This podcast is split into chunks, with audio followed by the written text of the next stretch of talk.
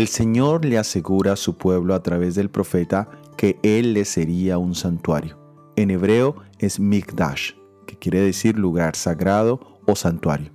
En otras palabras, que Dios sería su esperanza, su ayuda, su amparo, un libertador poderoso. La vida religiosa del pueblo estaba centrada en el santuario, el cual se encontraba en la mitad del territorio para que todo israelita pudiera llegar de donde viviera. El Mesías sería el verdadero santuario para el pueblo.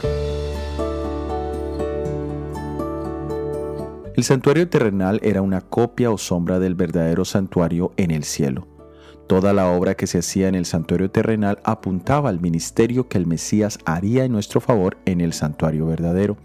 Pero más significativo aún es el hecho de que Jesús mismo es el verdadero santuario.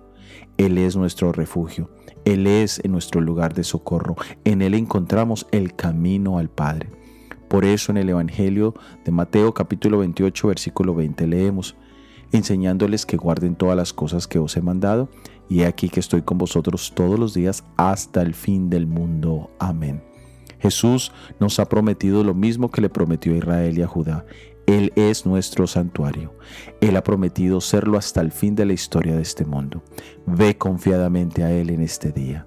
Soy Óscar Oviedo y este es el devocional Jesús en 365 días.